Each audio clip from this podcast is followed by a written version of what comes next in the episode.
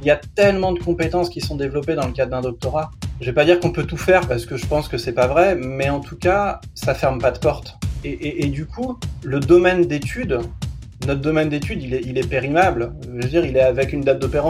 Combien de métiers on connaît de, de, ce qui va se passer dans 20 ans? On n'en sait rien en fait. On sait pas. Euh, je sais pas, il y a combien? Il y a peut-être 80% des métiers dans 20 ans qui n'existent pas encore. Par contre, les compétences qu'on développe, les soft skills qu'on développe, qu'on a identifiées, elles, elles vont rester en fait. Elles font partie de nous, elles font partie de, de, de, ce qu'on est et de ce qu'on est dans une posture euh, professionnelle ou humaine, euh, voilà. Et, et, effectivement, être dans le regret va pas nous faire avancer, quoi. Bienvenue sur ce nouvel épisode de Au-delà de la thèse avec Papa PhD. Aujourd'hui, j'ai le grand plaisir d'avoir avec moi Olivier Cadeau, qui nous parle du Mans en France, et euh, avec qui je vais parler de cette question un peu mystérieuse, un peu euh, euh, étrange, du rôle que joue le hasard dans nos trajets professionnels.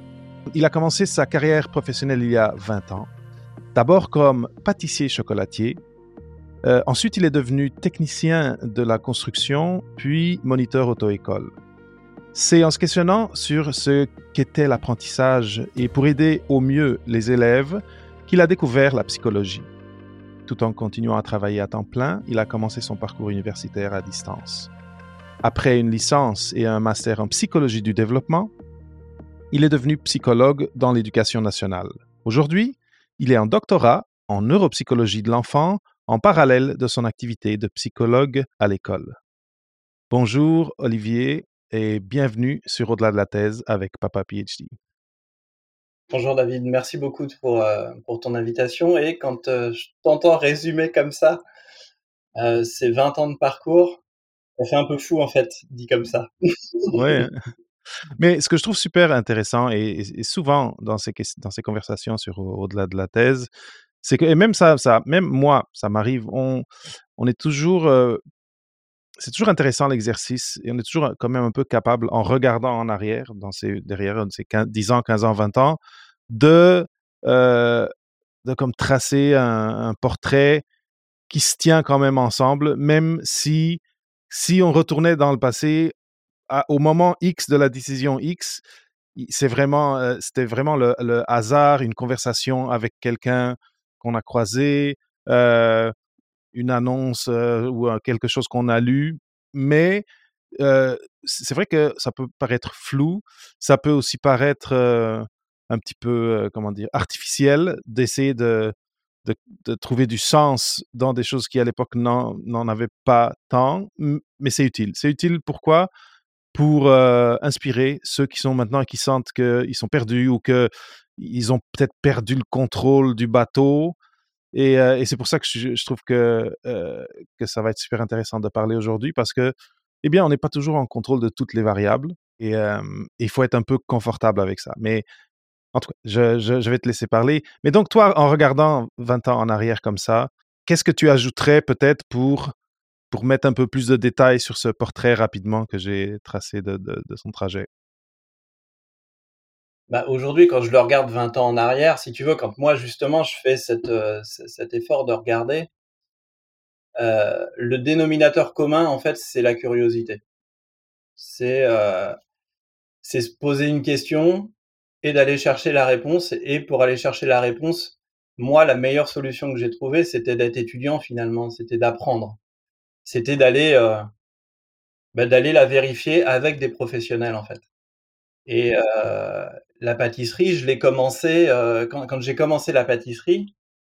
Alors, si tu veux, en France, euh, les études professionnelles sont quand même, en tout cas, étaient beaucoup au moment où moi j'avais 14-15 ans, euh, beaucoup liées à tes résultats scolaires. C'est-à-dire que quand tu as des difficultés scolaires, on va t'envoyer plus facilement vers une orientation professionnelle, un métier dit manuel. Et, et moi, j'avais pas de difficultés scolaires du tout. C'est-à-dire que moi, j'aurais très bien pu aller faire un parcours général, en fait. Et quand j'ai annoncé que j'avais envie de devenir pâtissier, et plus particulièrement d'être chocolatier d'ailleurs, euh, mes profs de l'époque comprenaient pas. Mes parents d'ailleurs était un petit peu pas pas vraiment chaud en fait au au départ. Et heu, aujourd'hui, je sais que je répondais malgré tout à une commande parentale en quelque sorte. Et puis, heu, c'était un moyen pour moi d'être, heu, unique dans la famille. Et puis, heu et puis ça alimentait en fait et ma curiosité en fait a alimenté ça. Et pour de vrai, l'histoire, j'ai voulu devenir chocolatier parce qu'un jour, on reçoit une boîte de chocolat à la maison, j'en prends un. Et c'est celui avec un intérieur qui est liquide, avec de l'alcool à l'intérieur qui est immangeable. Oui, oui. Je sais de quoi tu parles. celui que personne n'aime en fait. Et en fait, je l'ai regardé et je me suis dit: «Comment on fait pour rentrer du liquide dans une coquille en chocolat? Comment on fait ça?»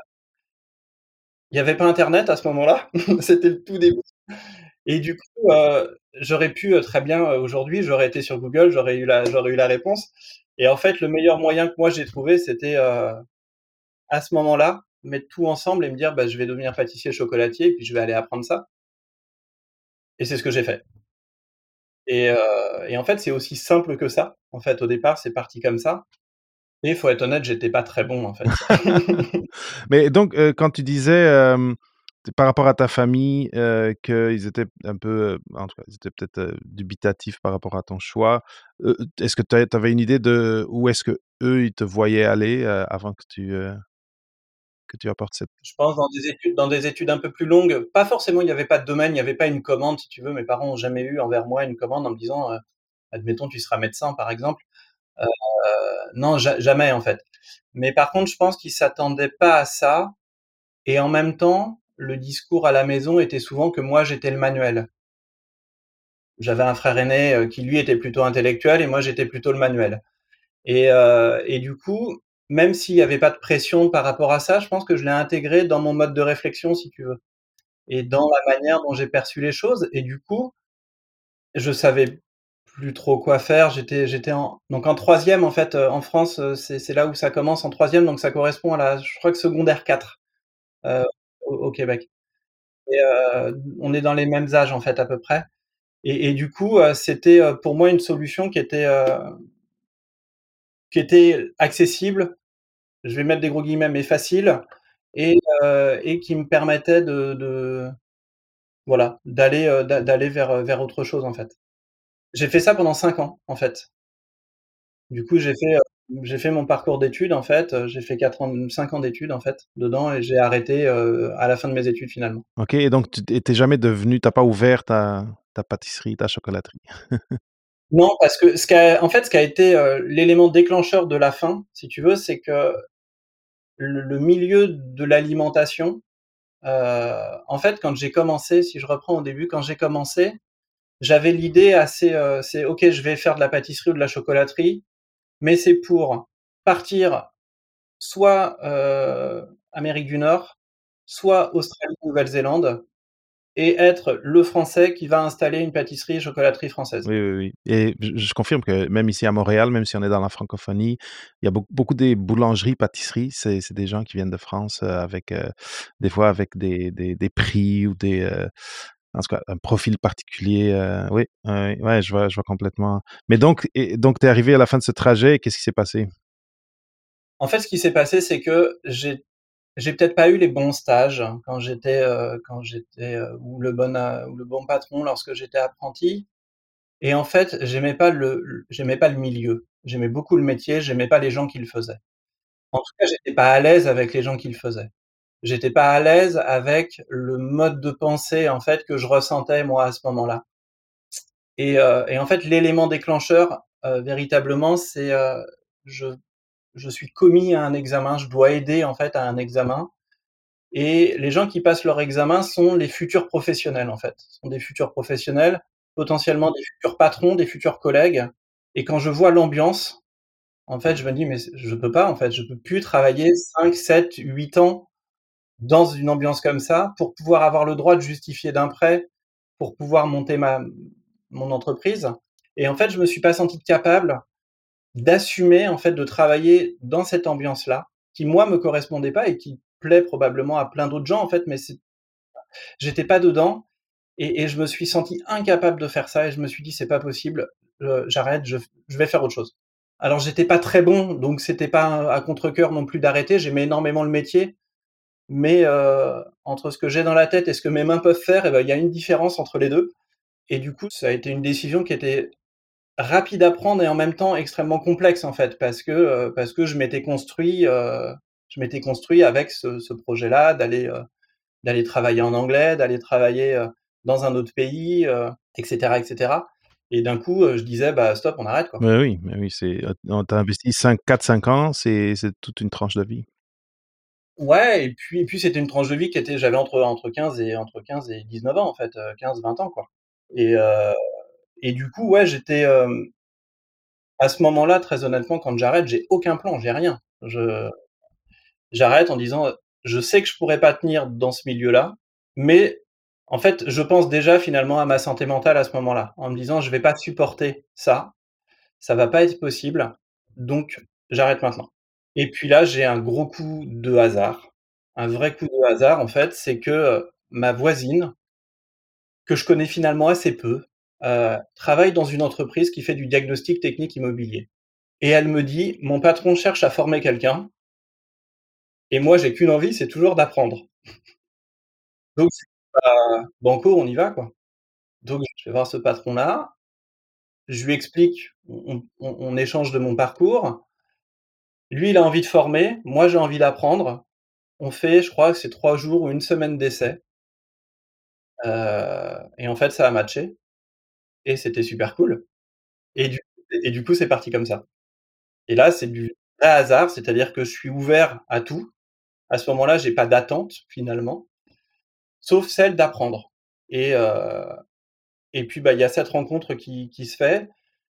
Heu, je connais pas la différence entre un mur et une cloison et il va falloir que j'expertise les maisons qui sont en vente, heu, pour dire s'il y a présence de matériaux, heu, amiantés et de peinture au plomb. C'était le début des diagnostics techniques, en fait, dans les maisons et il m'a formé, heu, il m'a formé complètement, heu, sur le tas, en me donnant des cours le soir, heu, en me donnant des, il m'a donné des dizaines de livres sur la construction à à lire, pour apprendre les différentes, méthodes de construction en fonction des époques, en fonction des années, que j'apprenne. J'ai, lu des catalogues de matériaux, il avait des catalogues de matériaux, en fait et il me les a donnés, je les ai lus pour apprendre les les marques, les les types de matériaux qu'il y avait et cetera. Qu'est-ce qu'il y avait en composition à l'intérieur pour que puis quand je me retrouve dans des maisons, je puisse, Identifier. heu, ouais, je puisse expertiser, en fait et et et du coup, j'ai découvert cette notion de recherche, d'expertise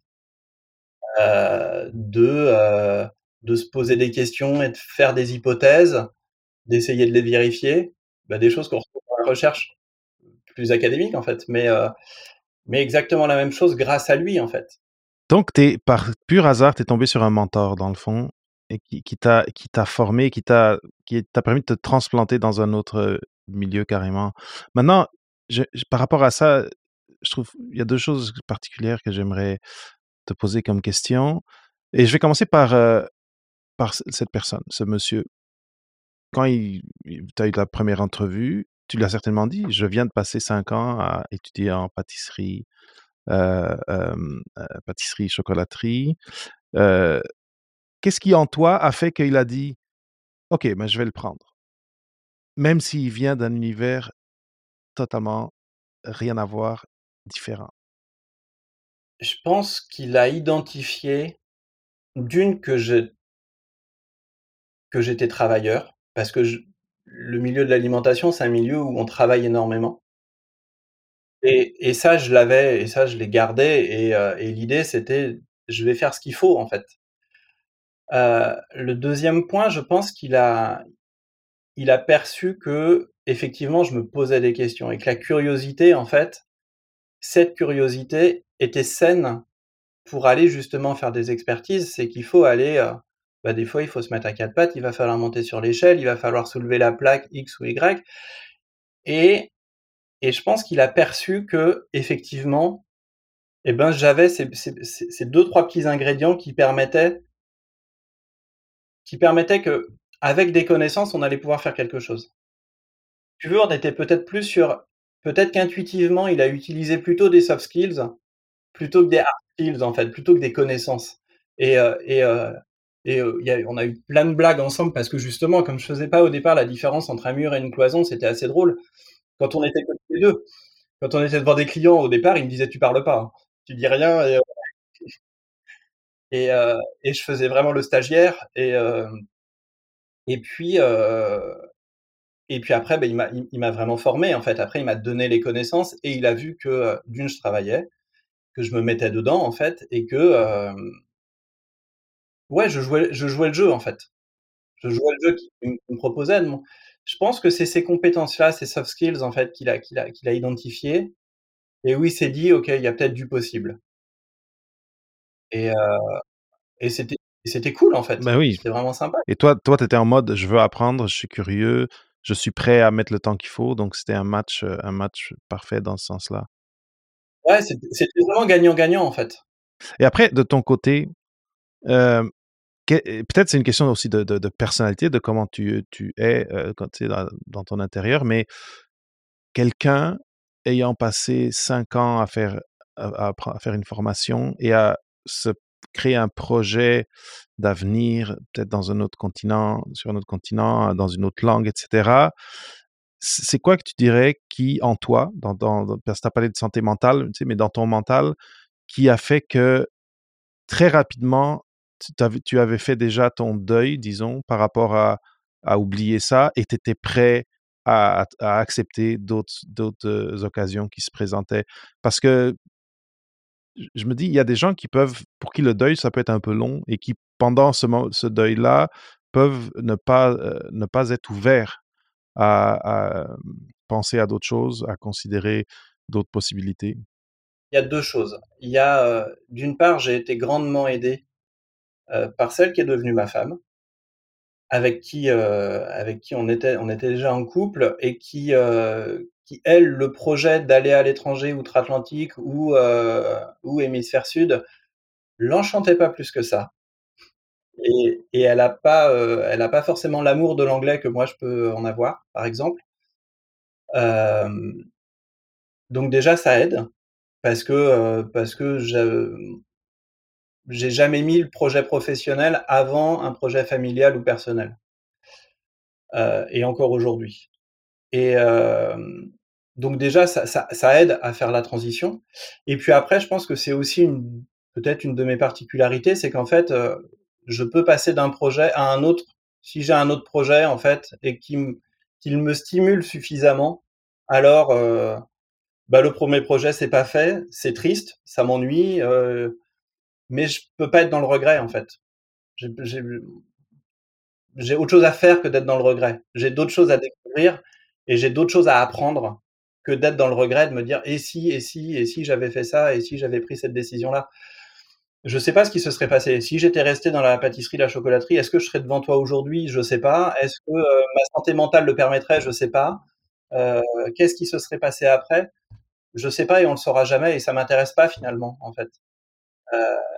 Il y a un moment donné où, heu le présent avait plus de poids qu'un avenir hypothétique, heu, à plus long terme et heu, voilà. Donc donc cette transition en fait, elle s'est faite, elle s'est faite assez rapidement. Elle s'est faite assez rapidement, en fait. Tu parles de 2 choses importantes, le fait d'avoir le support de de son, ben, déjà de la famille et là de de ta conjointe. C'est clair c'est très, très important quand on est dans ces situations et en plus on a, on est on est sous le jugement de la famille ou, ça peut rendre les choses très difficiles. Mais un point très intéressant, et qui parce qu'on parle la thématique, c'est le hasard dans le trajet de carrière et je pense qu'on a on a identifié un élément qui peut être un bloqueur important de l'ouverture aux occasions que le hasard nous apporte, c'est l'attachement au regret ou l'attachement au passé et on est on rentre un peu dans la pleine conscience et cetera. Mais mais je trouve que c'est très important puis c'est un point, un point clé parce que, pour pouvoir profiter de ces occasions, il faut quand même être dans un mode de, heu, espoir, heu, attends, les mots qui me viennent, c'est espoir, c'est aussi, heu, ben, curiosité comme tu le disais, mais, mais, être prêt à se faire surprendre et et être prêt à lâcher quelque chose qui marche pas rapidement pour passer à d'autres choses. Ouais. Ouais et tu vois, moi, la question que je me pose et que je me suis finalement toujours posée, en fait, c'est quel humain j'ai envie de devenir? À travers des pratiques, à travers des métiers, parce que j'ai ja en fait, quand j'y repense, j'ai jamais pensé faire qu'un seul métier. Heu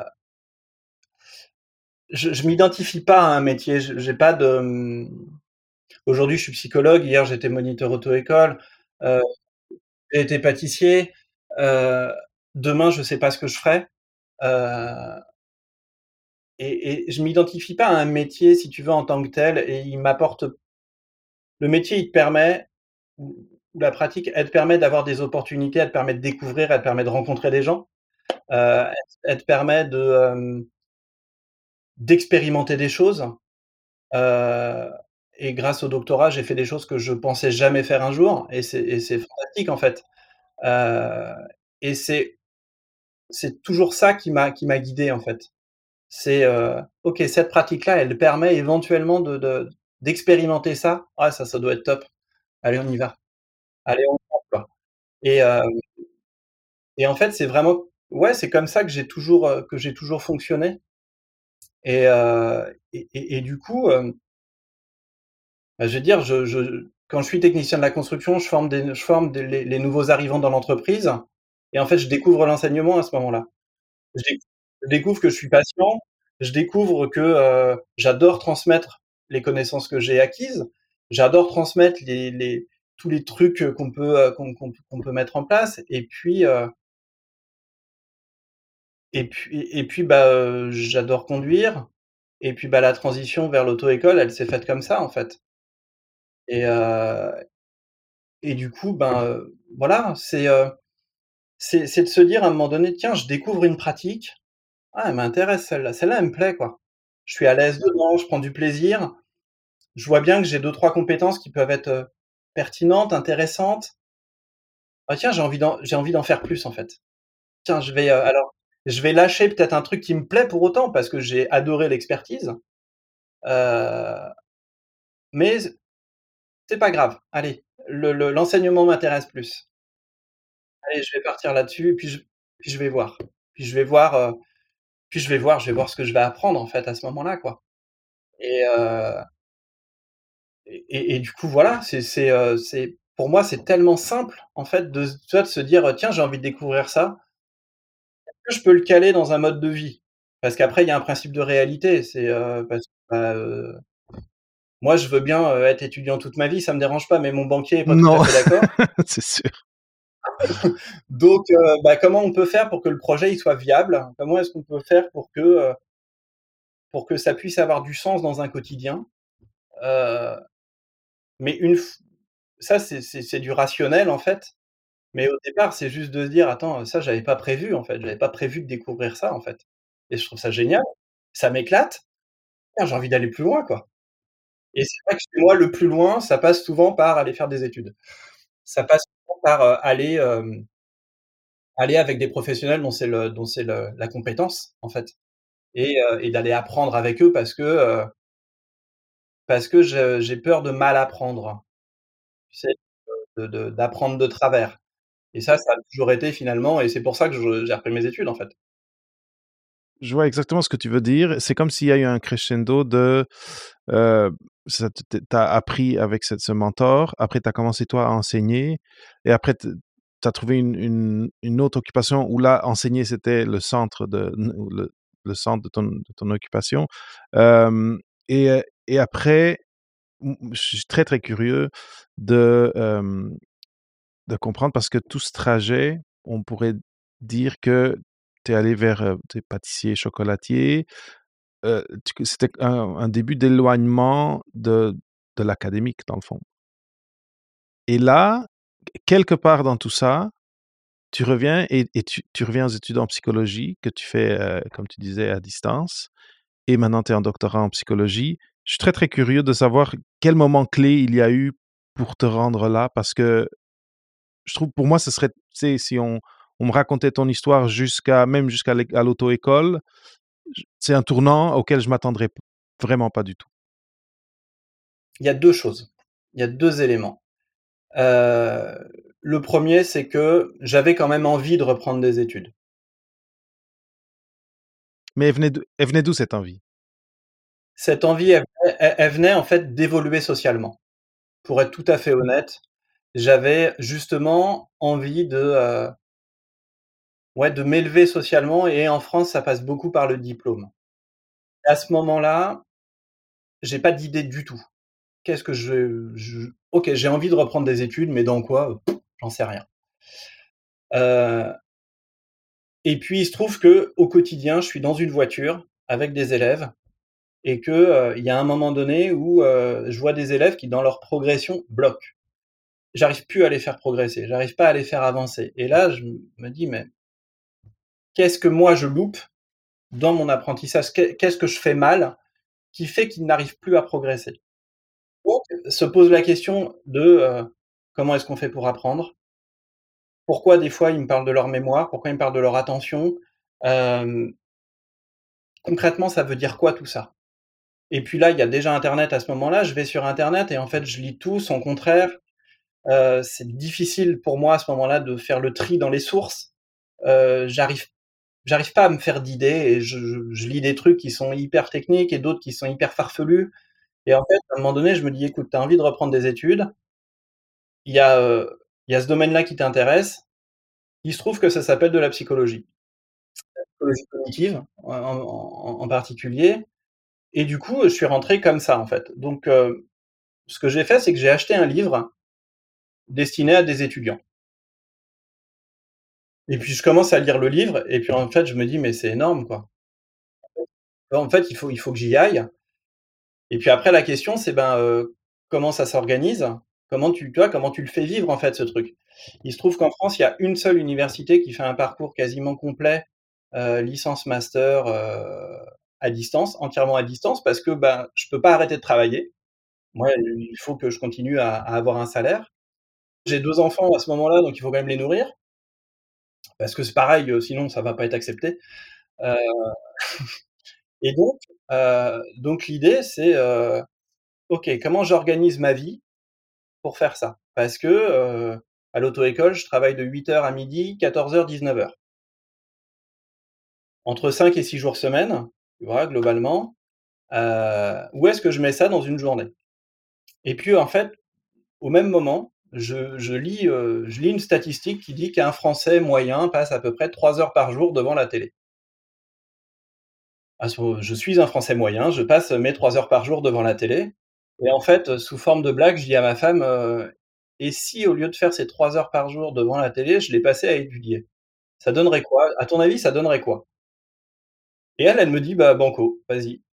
Vas-y, on fait ça, en fait. Vas-y, on va essayer». Donc en fait quand je commence ma licence, heu, au départ, c'est une blague avec ma femme et c'est, heu, il y a, heu, en backup, si tu veux, il y a quand même la volonté d'y aller, mais j'ai pas d'objectif plus que d'apprendre, en fait. Au départ, j'ai pas j'ai absolument pas envie d'être psychologue.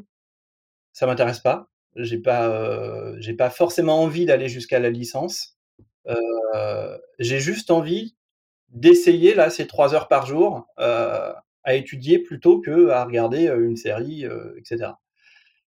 Et ben, je suis en doctorat, quoi. Et je regarde toujours plus la télé.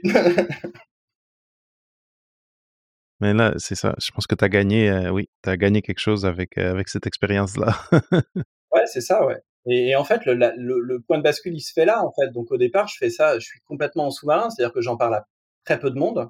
J'en parle à très, très peu de monde parce que, heu et ben, parce que, la 1re fois que je dis, à mes proches, «Je vais reprendre mes études», il y en a qui se marrent. Ouais, qui me disent: «Beh, pour faire quoi?» Bah, je veux dire: «Tu as déjà un boulot, qu'est-ce que tu vas te t'ennuyer avec ça?» et du coup, je me dis: «OK, c'est pas porteur autour de moi, je le garde pour moi.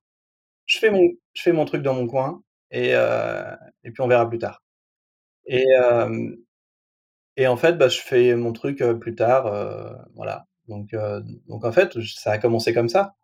Ça commence, tout seul, sur, sur un petit bureau, sur un petit bureau de à peine plus large que mon que mon PC portable que j'achète d'occasion, pour, pour, pour commencer mes études, quoi. Et donc maintenant, juste une curiosité, ton ton master et maintenant ton doctorat, c'était quoi les sujets? Alors, de mon mémoire de master 1, donc j'ai fait un master en psychologie du développement. C'est une psychologie qui est plutôt centrée sur le développement, notamment moi de l'enfant. Heu, j'ai travaillé en fait sur, heu, l'émergence des demandes polies. Le fait de tu sais en français on a le tutoiement, le vouvoiement. C'est d'essayer de savoir si, heu, si l'émergence du du tutoiement, du vouvoiement, en tout cas des demandes polies, était en lien avec, ce qu'on appelle la théorie de l'esprit. C'est-à-dire la capacité d'attribuer à autri à autrui, pardon, des, heu, des pensées. Et puis, heu, et puis les premiers résultats que j'avais, heu, sur, heu, sur un sur, heu, une épreuve en fait correspondaient pas à ce qu'il y avait dans la littérature. Donc en master 2, j'ai décidé de de m'approcher en fait d'une méta-analyse sur cette tâche spécifique, heu, pour essayer de comprendre pourquoi mes résultats étaient, heu, étaient étaient déconnants, en fait. Et puis, et aujourd'hui je travaille sur, autre chose, en fait. Oui, hein, c'est neuropsychologie, encore dans l'enfance. Ouais, donc aujourd'hui, si tu veux, je je travaille sur, donc moi je suis psychologue dans l'éducation nationale, donc je travaille à l'école. Je travaille avec des enfants qui ont entre 3 et 12 ans. Heu, en globalement 3-11-3-12. Heu, et en fait, je travaille sur, heu, les donc je travaille avec des enfants qui sont nés prématurés. Heu, parce qu'ils ont, du coup la naissance prématurée, interrompt en fait les processus, de développement cérébraux. Et donc ça ça induit des vulnérabilités en fait, plus tard. Et donc moi j'ai vu des enfants entre 7 et 9 ans. Et le travail que je fais porte sur, les relations qui peuvent exister entre les apprentissages scolaires et des processus de raisonnement, heu, de de haut niveau en fait qu'on appelle les fonctions exécutives.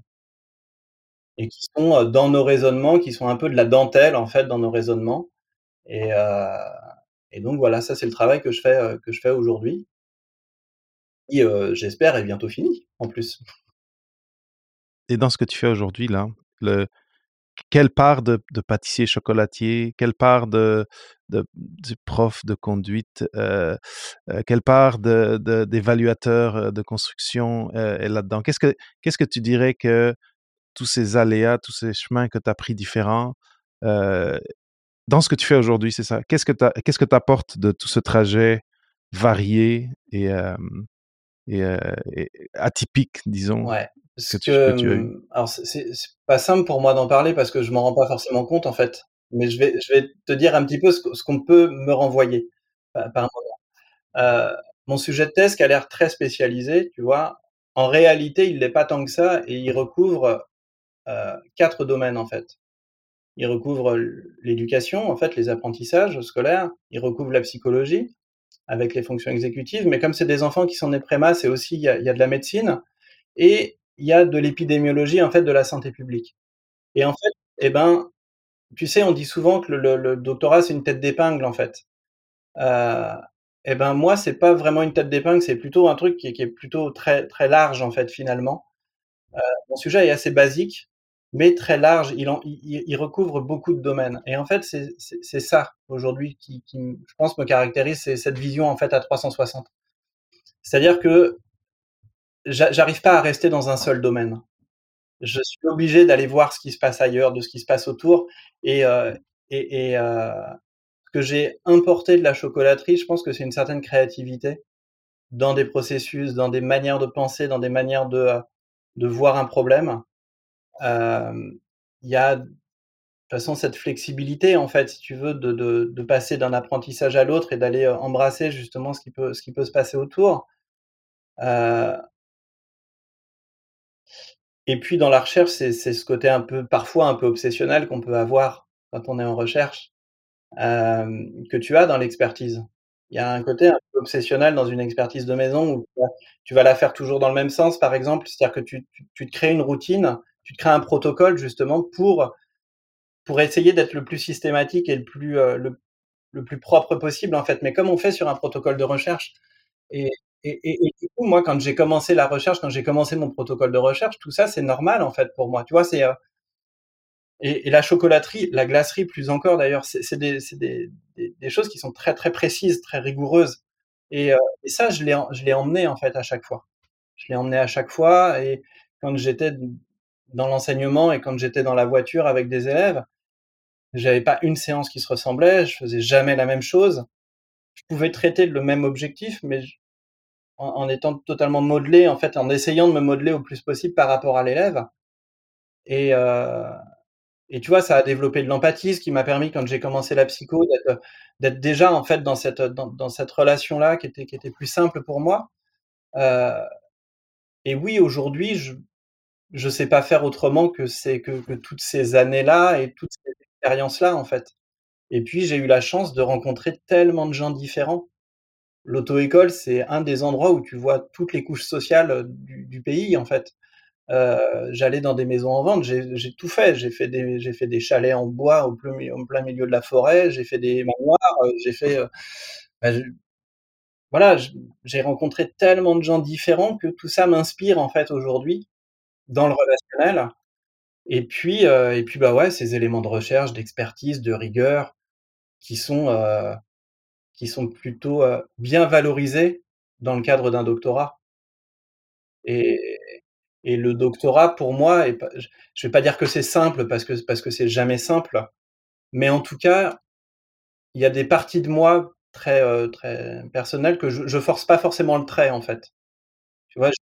Voilà, ça me semble naturel, en fait et ça, c'est vraiment, heu, pour le coup, il y a des choses de la rigueur notamment qui sont façonnées depuis, heu, depuis mes 1res années d'études, en fait.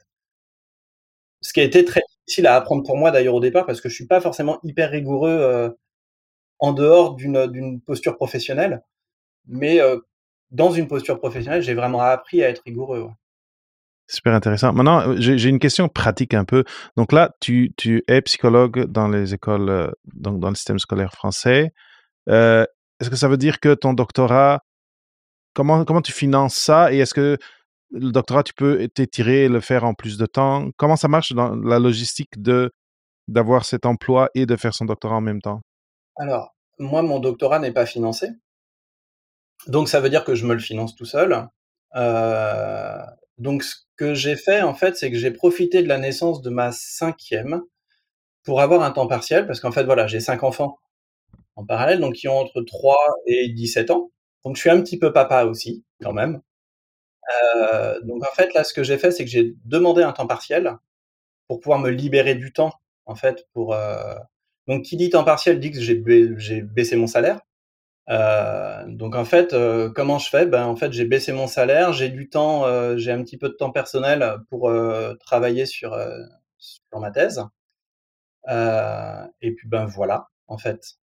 Donc là, je vais être, la la date anniversaire, c'est décembre, décembre 2023, je serai à 3 ans. Voilà et l'objectif, c'est de soutenir en décembre 2023.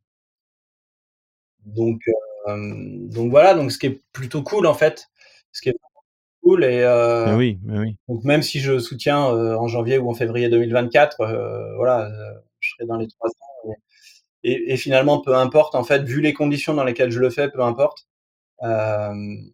Donc voilà, le là, le gros de la thèse, il est il est passé. Je suis au moment de la valorisation, si tu veux, là, tu vois? Il faut que j'écrive, faut que j'écrive ma thèse et puis, heu et puis, heu, 1 ou 2 articles à écrire là, heu, voilà, mais c'est, heu avancé, je suis je suis, hem, on est vraiment La rédaction, c'est toujours le gros défi, heu, le gros défi de la fin, mais mais C'est mais ça. c'est comme ça en plus. En tout cas, je pense que tu là, tu es tu es bien aligné pour, heu, pour te rendre. Je je trouve ça très, très intéressant. Heu, je trouve que c'est les les lignes, les ponts que tu as tracés entre ton trajet avant et ce que tu fais maintenant sont très intéressants aussi. L'histoire de la rigueur, l'histoire de la systématique du travail, et en tout cas de c'est ça, de l'attention aux détails. Ce qui m'a aidé, c'est de m'en rendre compte, en fait. Ce qui m'a aidé, c'est de m'en rendre compte, c'est de me dire: «OK, j'ai identifié que ça, j'avais cette compétence-là, elle est transposable». Quel que soit le domaine quel que soit le domaine, OK, dans une posture professionnelle, je vais être rigoureux. Donc donc ça, c'est tu vois, d'identifier ces compétences qui sont transposables moi, ça c'est ce qui m'a permis, en fait, de aussi d'oser, en fait, d'y aller.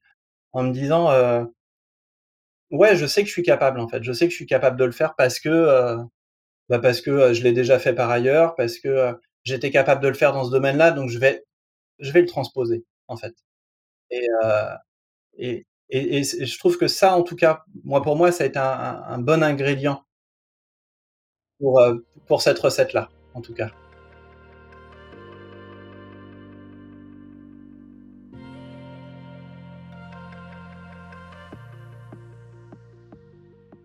Olivier, heu, là, le temps a passé très, très vite. J'ai en envie envie de récapituler un peu tout ce dont on a parlé et ce que je retire de notre conversation sur, heu, sur cette question du de l'imprévu ou du hasard et et je recommencerai sur le point que je t'avais dit. En regardant et en t'écoutant, j'ai vraiment, heu, l'impression que le le point de départ de si je veux comme résumer, cette question de comment naviguer et comment accepter, comment accueillir, heu, le hasard, heu, et l'imprévu.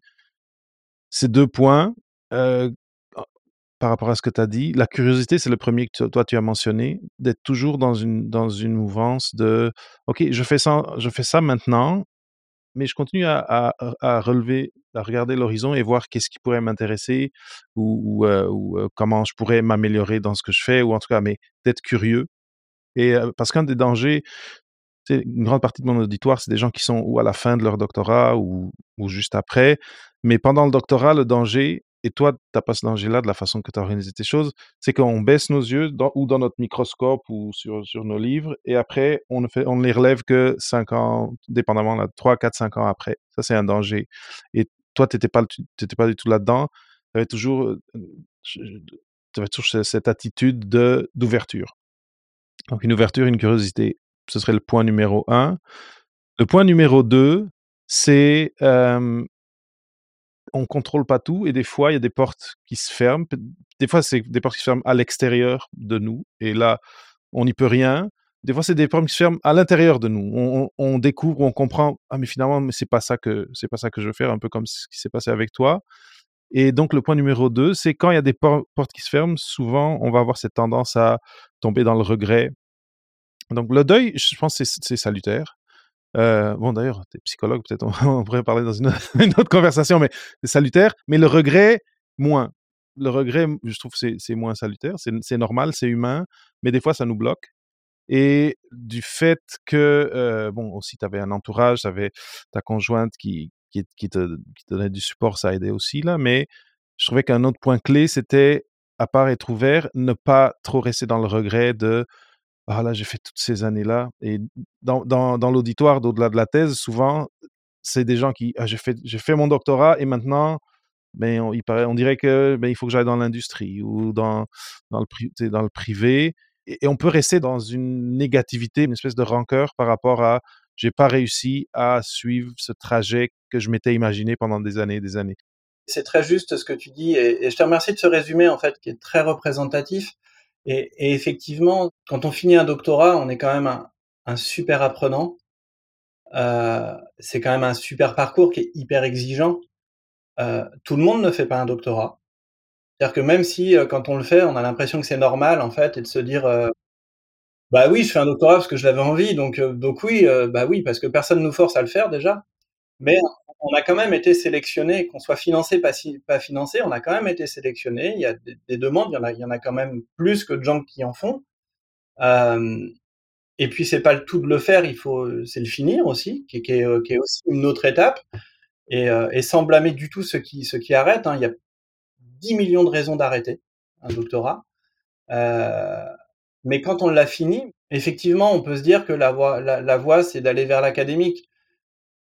De réalité, c'est qu'il y a quand même beaucoup moins de place qu'il n'y a de postulants et voilà, il faut, je pense, dès le début, éventuellement penser à autre chose, à à ce qu'on à peut faire, heu, ce qu'on peut faire autour. Mais il y a tellement de compétences qui sont développées dans le cadre d'un doctorat. C'est tellement énorme, en fait, heu, que je vais pas dire qu'on peut tout faire parce que, heu, parce que je pense que c'est pas vrai, mais en tout cas ça ferme pas de porte. sans forcément en ouvrir, mais ça enferme pas. Et du coup le domaine d'études, notre domaine d'études, il est périmable. Je veux dire, il est avec une date de péremption. Combien de métiers on connaît de de ce qui va se passer dans 20 ans? On n'en sait rien, en fait. On sait pas, heu, il y a je sais pas, il y a combien? Il y a peut-être 80 des métiers dans 20 ans qui qui existent pas encore. Donc, hem, par contre, les compétences qu'on développe, les soft skills qu'on développe, qu'on a identifiées, elles, elles vont rester, en fait. Elles font partie de nous, elles font partie de de de de ce qu'on est et de ce qu'on est dans une posture, heu, professionnelle ou humaine, heu, voilà. Et effectivement, être dans le regret va pas nous faire avancer, quoi. Et heu et ce que ce que je disais tout à l'heure, pour moi, la question, c'est quel humain j'ai envie de devenir, en fait? Qu'est-ce que j'ai envie qu'est-ce que j'ai envie de transmettre, finalement, aux personnes que je rencontre, à mes enfants, à ma famille? Heu c'est pas un métier, en fait. Métier, heu, il concerne que, heu, la sphère professionnelle qu'il y a autour. Mais, mais ce que tu développes comme soft skills, tu t'en sers partout, tout le temps, en pro, en perso. Heu, tu veux organiser des vacances, tu as un temps serré, tu peux être hyper rigoureux, hyper méthodique, ou pas, tu vois? Voilà, et tu, et tout ça est tellement transférable que et puis il y a tellement de choses à découvrir. Pas on va pas rester dans: «Ah mince, si j'avais fait ça». Bah ouais, bah fallait le faire, en fait. «Ah, j'ai pas pu». Ah bah voilà, tu as pas pu. En fait, heu et si tu as vraiment envie de forcer le truc, bah oui, tu peux t'y accrocher. Mais à quel prix, en fait? Et et et heu et j'ai pas eu tout, tout de suite. Heu, je me suis pris des parpaings, hein, je veux dire, je m'en suis pris, hein, des choses qui ont pas fonctionné, bien sûr qu'il y a des choses qui ont pas fonctionné. Bien sûr que j'aurais, des fois espéré, que ça aille plus vite ou et cetera. Voilà, bref. Mais, j'y tenais, j'avais un objectif en tête. L'objectif, OK, bah, s'il faut contourner, tu vois? S'il faut passer, dans on l'accepte, en fait, ou pas d'ailleurs. Mais, tu vois, c'est toutes ces ces compétences-là, je trouve, qui sont intéressantes et effectivement pour, des élèves qui sont bah, des étudiants qui sont en fin de doctorat, qui sont, ou qui viennent d'avoir leur doctorat ou qui sont en fin de cycle de master 2, par exemple et qui se questionnent sur qu'est-ce qu'ils vont faire? Est-ce qu'ils vont trouver le poste dont ils rêvent? Heu c'est qu'un métier, hein. C'est une occupation qui nous prend beaucoup de temps, mais, hem mais est-ce qu'on a envie d'être défini que par son métier? Moi, personnellement, non. Voilà. C'est intéressant parce que tu as terminé exactement avec le 3e point que j'allais amener. Tu l'avais mentionné, exactement cette question de le métier, c'est juste un métier et et comme tu le disais, surtout si tu es encore au doctorat, si tu es encore en en master 2, tu sais pas c'est quoi les postes qui vont exister, heu, dans 5 ans, 6 ans, là, tu le sais tu le sais juste pas. Mais si tu gardes ton radar allumé et que tu es intéressé, tu parles avec des gens qui sont un peu en dehors de ton de ton cercle de peut-être de recherche, mais de connaissances, heu et ton cercle professionnel ou académique, ben, tu augmentes les chances d'avoir un vocabulaire plus large, d'avoir, heu, une vision plus large qui te permettra de, d'éventuellement être prêt aux occasions qui vont se présenter et de s'accrocher à un titre, de s'accrocher à un ben, oui, disons, un titre ou un métier en particulier. Aujourd'hui, au au en en 2023, c'est un peu se tirer dans le pied parce que tout est tellement en flux, le marché du travail, le qu'on n'est plus là. Au fait, c'est comme si ton parcours était un peu avant son temps d'une certaine façon parce qu'aujourd'hui, typiquement, on est 2 ans à un emploi, 2 ans à un autre. Après, on est à son compte un petit peu et c'est comme ça le profil professionnel de quelqu'un en au en en 2023, heu, en ce moment. En tout cas, je trouve que c'était un point super, super im important de pas trop être attaché, de pas trop sentir: «Ah, je suis arrivé». Non, de sentir: «Je suis toujours de passage et dans ce passage, je veux toujours que si je regarde en arrière, mais je fais plus aujourd'hui et je fais mieux aujourd'hui que que ce que je faisais hier». Ah ouais, ouais. Ouais, c'est, heu, moi, en tout cas, c'est comme ça que je le perçois. C'est vraiment comme ça, c'est-à-dire, heu, ouais, quand je regarde dans le rétroviseur et que et que je vois ce que que j'ai fait et ben, ouais, je suis, hem, je suis content, en fait, moi, de ce que j'ai fait et je tu vois, si je devais poser une question si je devais donner un conseil à Olivier d'il y a d'il y a 20 ans, et ben, je lui dirais juste: «Fais pareil, continue», en fait. Parce qu'effectivement, heu, c'est ça qui fait qu'on avance et qu'on évolue en tant que en tant qu'homme, en tant que femme, en tant qu'humain et en tout cas, moi, c'est ce qui me semble aujourd'hui le plus important. Plus que, plus que l'occupation qu'on a, finalement.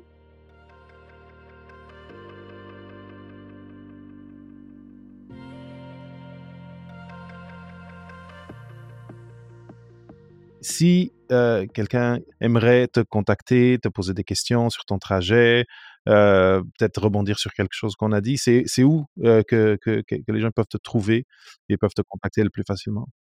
Le plus simple, ça va être sur LinkedIn. Heu, ouais, c'est vraiment le plus simple et heu, il y a quelques personnes qui l'ont déjà fait. Heu et heu et avec, heu, avec grand plaisir. LinkedIn sert à ça, hein. Ça sert à justement à se rencontrer, à partager et heu et à échanger donc hésitez pas, hésitez pas, voilà, à m'interpeller. Je vous garantis pas de répondre tout de suite là maintenant parce que je suis un peu, je suis un peu chaud en ce moment, c'est un peu la fin de thèse quand même. Mais mais en tout cas, avec avec grand plaisir effectivement de de de partager, heu, sur le parcours, sur les les interrogations, sur, heu, sur sur tout ça en fait, au contraire, au contraire. C'est à ça que sert je suis totalement d'accord, heu, j'ai rien à redire là-dessus. J'essaie de dire ça tout le temps, même que, heu, j'essaie de faire que les les ceux qui sont en recherche, ceux qui sont en, maîtrise, doctorat, à qui ça peut paraître un un une plateforme un peu, costard cravate, tu sais, de dire: «Non, non, non, allez, mettez-vous sur LinkedIn et co et commencez à à suivre des conversations, peut-être à participer». C'est c'est juste, heu, un plus pour vous, même professionnellement, même si vous restez dans l'académique par après, parce que c'est une pla plateforme riche en en en conversation, en échange et les gens qui sont là, ils sont prêts à être, heu, à être ouverts, à à partager leur trajet, à et j'aime moins voir des gens qui qui utilisent la plateforme juste pour chercher un job. C'est moins c'est, heu, en tout cas, moi, ma ma ce que j'essaie de de dire aux gens, c'est: «Commencez à faire du networking bien avant de chercher une job» et ça, ça paiera des dividendes.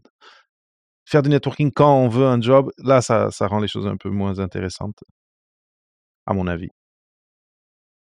Je partage.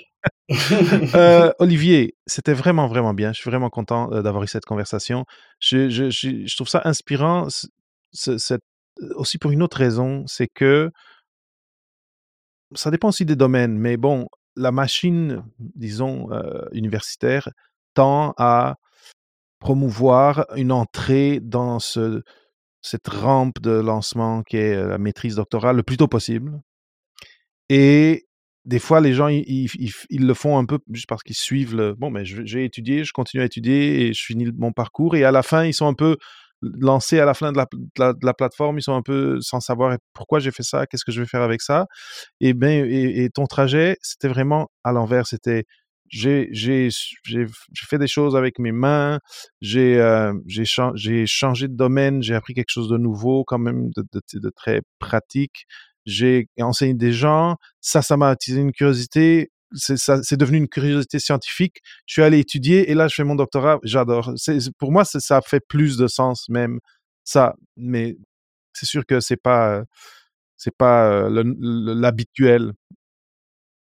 C'est plus C'est plus complexe. complexe, c'est ça, parce que là, il faut que toi, tu essayes il faut il faut que tu gères la logistique. Complexe à organiser, c'est plus complexe à organiser d'un point de vue logistique. Par contre, je te rejoins effectivement de ce côté-là et quand j'ai commencé mes études universitaires, j'avais plus de 30 ans, et du coup, j'avais non, un petit peu moins de 30 ans finalement et du coup, effectivement, j'avais pas la même maturité aussi pour accueillir les savoirs et heu et j'avais pas la même maturité face aux examens, face aux attentes universitaires et même encore aujourd'hui en doctorat, en fait. En fait, je vais pas dire que j'ai pas d'attente parce que c'est pas vrai, parce que j'ai quand même envie de l'avoir, de le finir et cetera, mais c'est pas la fin du monde, en fait. Ma vie se joue pas sur, heu, des examens. Elle se jouait pas sur ma licence, ça se jouait pas sur mon master, ça se jouera pas sur mon doctorat. Heu, c'est du plus, en fait. C'est du plus qui va permettre De autre faire chose. plus encore par après. Mais on verra bien, en fait, on verra. On verra. Tu disais tout à l'heure, on va rester ouvert, on va rester, heu, ouvert aux opportunités, à ce qui va se présenter, à à ce que moi je vais, heu, entreprendre et puis, heu, puis on verra. On verra ce qui on verra ce qui Voilà, adviendra de tout ça. excellent. Olivier Ben, merci, merci énormément, merci pour ce dernier mot et c'était vraiment un plaisir et je te souhaite du succès, ben, de la tranquillité pour terminer et, et après du succès, que, que, tu puisses le faire le plus, le plus vite possible dans les temps. Et, ben, et nous, on, continuera à se parler, mais c'est vraiment, vraiment intéressant de, d'entendre ton histoire et, et, toutes tes réflexions par rapport à ce trajet et aussi le, les, les transferable, skills que tu as pu apporter de tout ce trajet-là dans un doctorat un peu comme tu dis, en, phase euh, adulte avec famille et tout. Euh, c'est vraiment, vraiment intéressant. Je suis sûr qu'il y y, y a des gens dans l'auditoire avec qui ça va résonner. Donc, euh, c'est ça. Merci énormément d'avoir été là aujourd'hui. Merci à toi, David. Merci de ton invitation. Merci beaucoup d'offrir en tout cas ce, ce podcast-là qui est une vraie source d'inspiration parce que je suis très auditeur aussi. Donc, donc merci beaucoup. Et c'est tout pour cette semaine. Merci d'avoir écouté ce nouvel épisode d'Au-delà de la thèse avec Papa PhD. Si tu veux m'aider à continuer à produire des épisodes toujours plus intéressants avec des invités toujours plus inspirants, je t'invite à visiter le lien papaphd.com slash audience où j'ai préparé pour toi un court questionnaire qui me permettra de te connaître mieux et d'orienter mes choix de sujets. Si tu veux m'aider encore un peu plus, rends-toi sur Apple Podcasts ou sur ta plateforme d'écoute favorite et laisse un commentaire et ton évaluation. Ça m'aide énormément. Merci. Je m'appelle David Mendes. À la semaine prochaine.